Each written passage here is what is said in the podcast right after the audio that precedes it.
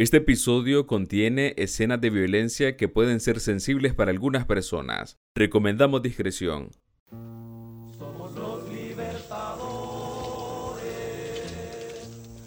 Bienvenidos al podcast de Realidades, les saluda Willy Narváez. Este es nuestro tercer y último capítulo de nuestra serie Vida y Muerte de la Revolución.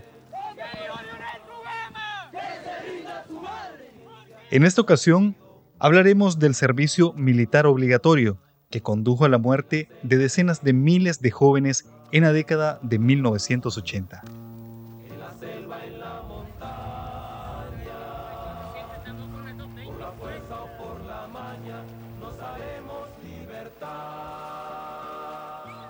Nuestro personaje es Juan José Zamora. Nació en Managua en 1970, donde llevaba una vida tranquila junto a su familia.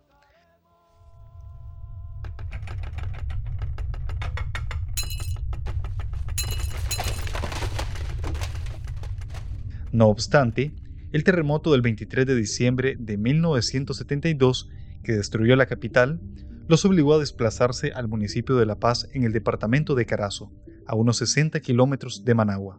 Fuimos terremoteados y los terremotos los obligó a irlos para Carazo, allá a Jinotepia, La Paz. Para ese entonces Nicaragua era gobernada por Anastasio Somoza de Baile, quien siete años después del terremoto huyó del país ante la insurrección de la guerrilla del Frente Sandinista de Liberación Nacional. 20 de julio de 1979. La libertad tuvo hoy un nuevo significado. Juan José tenía nueve años cuando triunfó la revolución el 19 de julio de 1979. Mi papá participó con la Guardia Nacional de Somoza.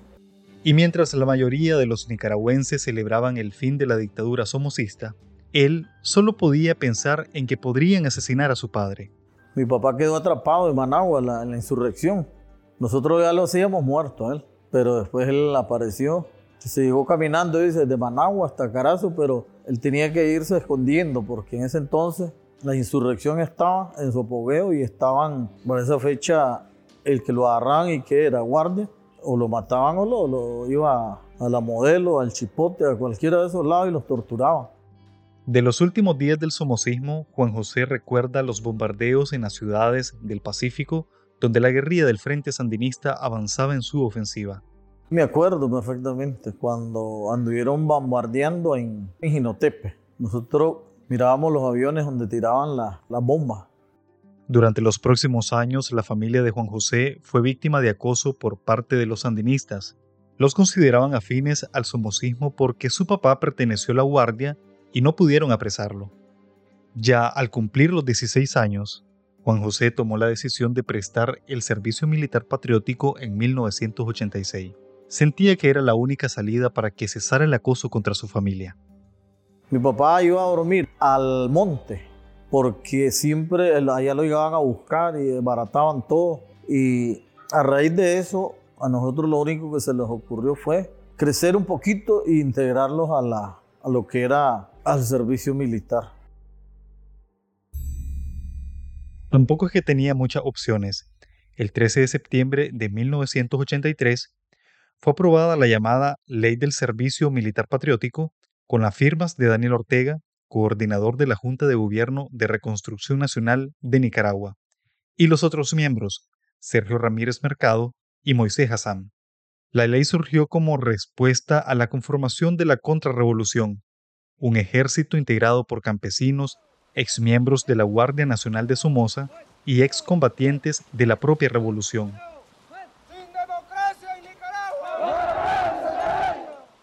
Este ejército, apoyado por el gobierno de Estados Unidos, tomó fuerza y puso en aprietos a la revolución.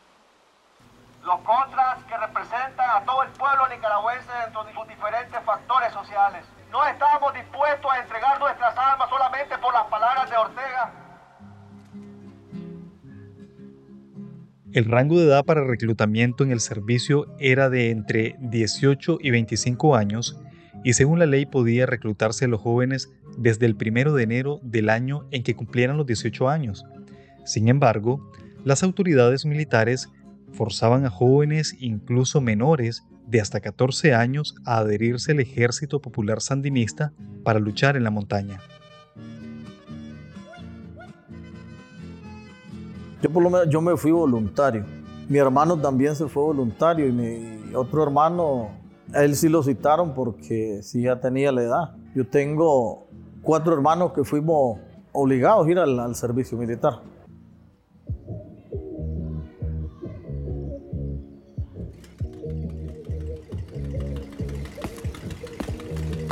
Los jóvenes eran reclutados por las autoridades en discotecas, colegios o en sus propias casas.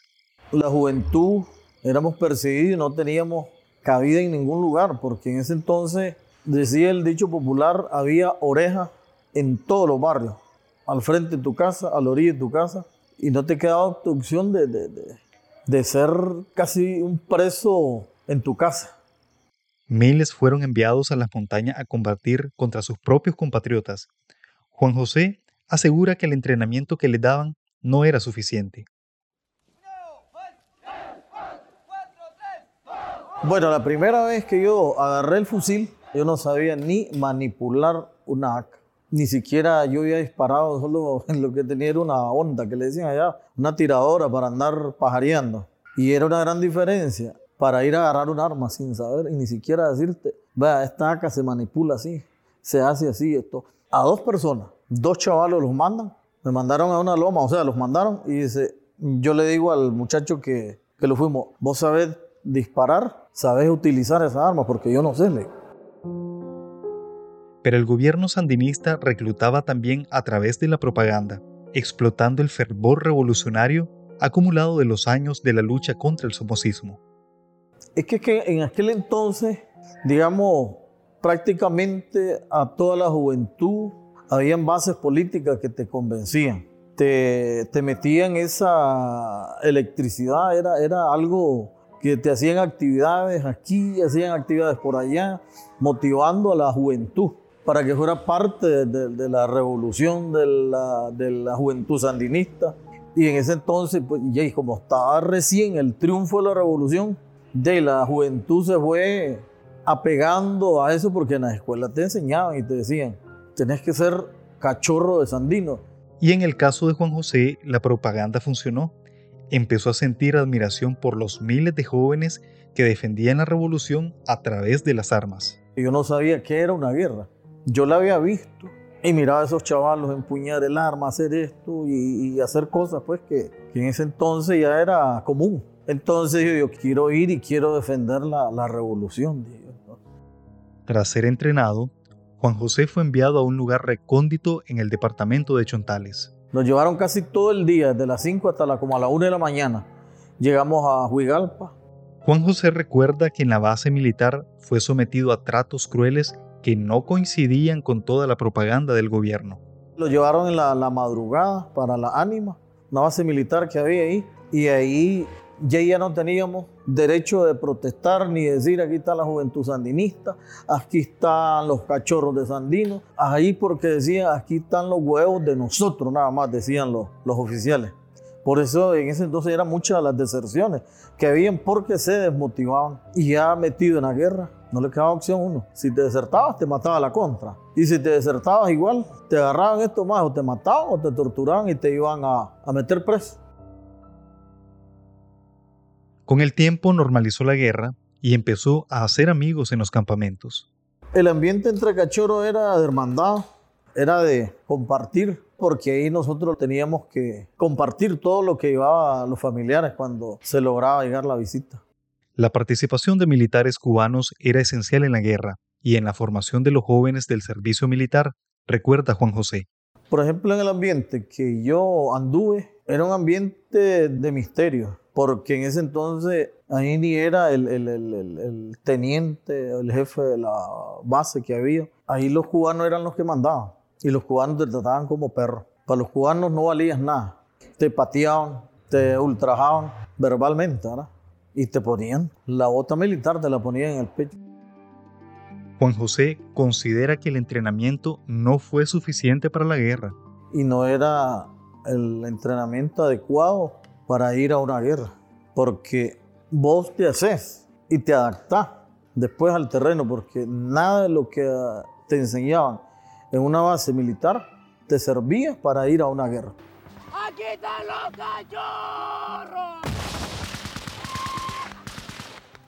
La guerra se desarrolló en toda Nicaragua, desde las montañas y comunidades fronterizas con Honduras, donde la contrarrevolución tenía campamentos y recibía entrenamientos de agentes estadounidenses, hasta las regiones remotas de la costa caribe y río San Juan, en la frontera con Costa Rica. Este es el batallón ligero de infantería Rulfo Marín. Dejó cuando pasamos 15 heridos y 3 muertos. Este es el batallón Santos López. 8 muertos, 12 heridos. Que yo soy un milagro de Dios. Porque a mí cuando me hirieron, me tiraron un rafagazo y solo un tiro me dieron. En 1988, tras casi una década de desgaste, la guerra civil en Nicaragua se adentraba en su última fase cuando las facciones decidieron sentarse a negociar con mediación internacional.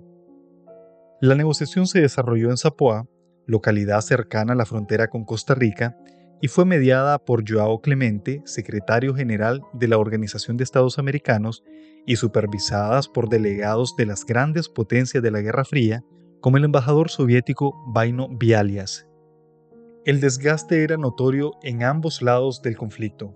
Por un lado, el gobierno sandinista dejó tras de sí un país arruinado económicamente, sometido a una represión política sin precedentes. Por otro lado, la contrarrevolución había perdido la batalla mediática tras el destape del caso Irán-Contra en 1986. Oficiales dentro de la administración del presidente estadounidense Ronald Reagan habían estado financiando los esfuerzos de la Contra en Nicaragua a través de la venta ilegal de armas a Irán, potencia enemiga de los Estados Unidos, luego de que el Congreso decidiera detener la ayuda militar a la Contra en 1986. A Oliver North se le acusa de dirigir un programa ilícito de venta de armas a Irán, una potencia extranjera hostil. North había financiado a los Contras, un grupo rebelde y anticomunista de Nicaragua, con las ganancias de la venta de armas. Aún con el apoyo estadounidense, la Contra nunca tomó ninguna ciudad importante y su estrategia de desgaste, aunque fatal para el gobierno sandinista, también desgastó sus fuerzas. Vamos a seguir adelante, vamos a triunfar, estamos seguros de la victoria y nosotros pues somos soldados de la revolución que aun cuando andamos cumpliendo con nuestro servicio militar patriótico estamos totalmente claros, mano, que es una necesidad histórica. ¿Quiénes son los que financian la contrarrevolución? Son los gringos, pues. ¿Quiénes mandan aviones a, a hacer recorrido de reconocimiento y qué sé yo? Son los gringos, pues. Nosotros, pues, un poco de chavalos le hemos dado en la trompa al enemigo a donde más le duele. Y que porque no se han metido los gringos, que solo la guardia está ahí, a ellos también. Eso ellos lo, lo determinan. Las veces que ellos quieran venir aquí, bueno, correcto, pues. Arriba con los cheles, vale verga. Más de 11.000 nicaragüenses quedaron lisiados en la guerra de los 80. Pues que tomen un arreglo a la buena. Y es demasiado, tanto muerto, tantos jóvenes. El año pasado lo mismo sucedió. Y cada que hacen combate aquí siempre re resulta pues ese poco de muertos. Se estima que unas 50.000 personas murieron durante el curso de la guerra. Para muchos, solo fue a través de la guerra que el Frente Sandinista logró garantizar elecciones libres y entregar el poder a Violeta Chamorro, quien derrotó a Daniel Ortega en las elecciones de 1990. Décadas después, Juan José reflexiona sobre su tiempo en la guerra. Se resiente de la lucha armada porque cree que solo sirvió para que algunas personas se hicieran ricas y poderosas a costa de muchas vidas. Yo por lo menos yo soy lisiado de guerra y siento que el esfuerzo que en aquel entonces hicieron aquel poco de madre, buscando, apoyando a sus hijos, apoyando la revolución, siento que hoy en día no estamos siendo gratificados de eso. O sea, yo como un lisiado de guerra, yo siento eso. A través del Instituto Nicaragüense del Seguro Social, estos ciudadanos recibieron algunos beneficios a partir de la aprobación de la Ley 119 el 17 de diciembre de 1990, actualizada en 2013 por la Ley 830. A casi tres meses de permanecer en huelga de hambre, los ex movilizados se dirigieron a la Asamblea Nacional para exigirle a los diputados que se reglamente la Ley 830, que establece una serie de beneficios sociales para las víctimas de guerra. Diputados de la oposición fueron los únicos que escucharon las demandas de este grupo de personas. Sin embargo, Juan José considera que en su mayoría han sido descartados por el actual liderazgo del Frente Sandinista que ha estado en el poder desde el año 2007. Somos parte de esa generación que se dio para que Daniel esté ahora en el poder. Y siento que no fuimos casi gratificados porque hoy en día la mayor parte de combatientes que fueron hoy no valen nada. Y nosotros éramos de ser un símbolo de esa revolución. Y aunque trató de apelar a su pasado como soldado al servicio de la revolución, para recibir asistencia de parte del partido, recibió un rechazo como respuesta. A mí se me quemó la casa. En aquel entonces yo fui a, tocarle la puerta, donde es el partido. Me contaron cero, yo siendo un liceo de guerra y todo, no tengo acceso a nada y todo, entonces necesito que tal vez me regalen una laminita de zinc o algo para terminar, para reconstruir mi casa. Y fue un rotundo no. Entonces yo como que, como que comencé a, a sentir ya un rechazo porque te decepcionás. Y así fue como Juan José perdió toda la fe en la revolución. Después que tu mamá, tus hermanos abonaron la sangre, con su sangre, toda la tierra, allá entonces, y que te digan no hay recursos. Y hoy en día hay recursos. Y, siento que hay un montón de liceos de guerra votados y a otros los recursos se los están dando a otra gente. Otra gente que no hizo nada, está disfrutando de lo que vos hiciste en el ayer. Porque hay gente muy necesitada ahí en Nicaragua. Hay mucha gente que, que anda, anda mal. Y, y, en el ayer vos conoces gente que empuñaron el arma. Y hoy eso, esas personas no son vistas. Piden ayuda y no se las dan. son vitalicios en el poder. Porque solo para, para ellos. Solo gobiernan para, para ellos y la familia. Yo tuve la, la, oportunidad de andar paseando. Platiqué con un ex que no voló ni un tiro, se desertaba y así ahora es un gran político. Y le digo, fíjate que esto y esto yo necesito, ¿no? ¿Para qué vos querés? Imagínate una respuesta de un secretario político que te diga, vos tenés tu pensión. ¿Qué es lo que andas reclamando? Todavía queda pendiente un ejercicio colectivo de memoria histórica sobre esta guerra que dejó a miles de madres sin sus hijos. Muchas heridas siguen sin sanarse después de más de cuatro décadas. Muchas gracias por escuchar nuestro episodio sobre el servicio militar como parte de nuestra serie Vida y Muerte de la Revolución. Les acompañó Willy Narváez.